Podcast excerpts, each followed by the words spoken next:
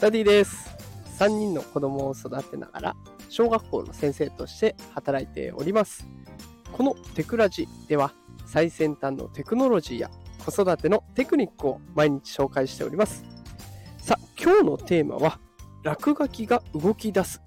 誰でもできる AI アート最新情報というテーマでお送りしていきたいと思います。ということで今日は誰でもできる AI アートについて紹介をしていきますね。これお子さんが描いた絵とか、ね、そういったものも全部ね、滑らかに動き出すっていう夢のような AI アートサービスが誕生しておりますので、そちらの紹介になります。では早速ね、そのサービスの名前を紹介しますが、アニメイティッドドローウィングス、ねえこちらになっております。もうこれ簡単です。登録もないし、変な課金とかもないし、簡単に子供たちの絵とか、あなたが描いた落書きとかが動き出すっていう夢のようなソフトになっておりますので、よかったら使ってみてください。で、あの、この放送の概要欄に私のノートのリンクを貼っておきます。で、そちらに、あの、その Animated Drawings のリンク先とか、あと使い方もね、画像付きで詳しく書いてありますので、よかったらノートのリンクにも飛んでみてください。で、まあ、せっかくね、聞きに来てくださっておりますので、音声でもわかるように、サクッと説明していきたいなと思います。最後までどうぞお付き合いください。え全体の流れですね、このアニメーション完成させるまでの全体の流れは次の4つです。1つ目、絵を描く。2つ目、キャラクター範囲を決める。3つ目、関節を動かす。4つ目、動き方を選ぶ。この4つになっています。まあ、あの、最初の絵を描くというステップからね、順に解説をしていきます。1つ目の絵を描く。もうこれは何でも OK です。紙に絵を描いてもらって、それを写真で撮ってもいいですし、何かね、あの、それ以外のアプリで絵を描いて、それを画像として保存しておいても大丈夫。で、何の媒体でも大丈夫です。で、その媒体を一つ決めたら、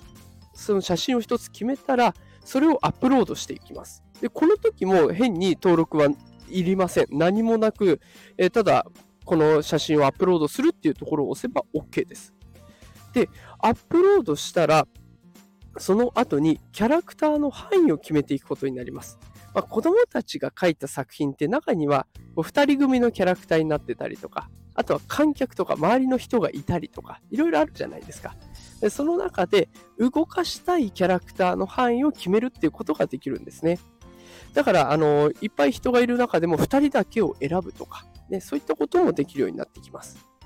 で、えーキャラクターの範囲を決めたら次は関節を動かしていきます。ここが面白いところで、自分の描いた絵って 2D なんですけれども、それがこう、なんていうんですかね、関節も動かせるようになる。なんか 3D みたいな感じで動かせるようになるんですね。まあ、イメージ的には 3D ではないか。あれ、クレヨンしんちゃんとかドラえもんとか、ああいったアニメが動いていく、アニメーションのような感覚でいてもらえたら大丈夫です。で、これ、ただ直立している絵を描いたとしても、それでもできるんですよ。私、試しに描いたものがね、直立した、こう、つる、つるピカリンの人間なんですけれども、その直立した絵も、このサービスを使えば、簡単に走ったり、踊ったり、ジャンプしたりができるようになるんですね。で、この関節を決めた次のステップが最後になって、ここで動き方を選べるんです。ここで先ほど言った踊るとか、ジャンプするとかね、あと歩く、走る、変な動きをするなんていうオプションもあったりして、いろんな動かし方ができます。で、その指示を出したものもすぐに AI が反応して画像を動かして作ってくれるので、成果がすぐわかるんですね。で、しかもそれを自分の画像として保存することもできるし、友達とシェアすることもできるし、ということで、いろんな使い方があります。で、これ早速ね、あの、クラスの子供にも見せたところね、うわ、面白いとか、やってみたいっていう声が出てきたので、まあ、早速教えてあげて、子供たちも今遊んでみているというところでございます。で、正直ね、これを聞くと、これに何の意味があるんだと思う方もいらっしゃると思うんですけれども、正直ね、意味はあんまりないと思います。ただ、これやってみるとわかるんですけど、完成した時にね、すっごい楽しいんですよ。これが、もうほんと達成感があってね、面白いんです。これが大事だと思います。子供たちって楽しいと感じないと動かない。で、チャット GPT なんてその最たる例で、AI が即座に答えてくれるから、楽しいって思えるんですよね。で、まあ、この絵を描いてくれる、アニメーションを作ってくれる、このサービスも同じですぐに答えを出してくれるから楽しいと思えるアニメイティッドドローイングスなんですね。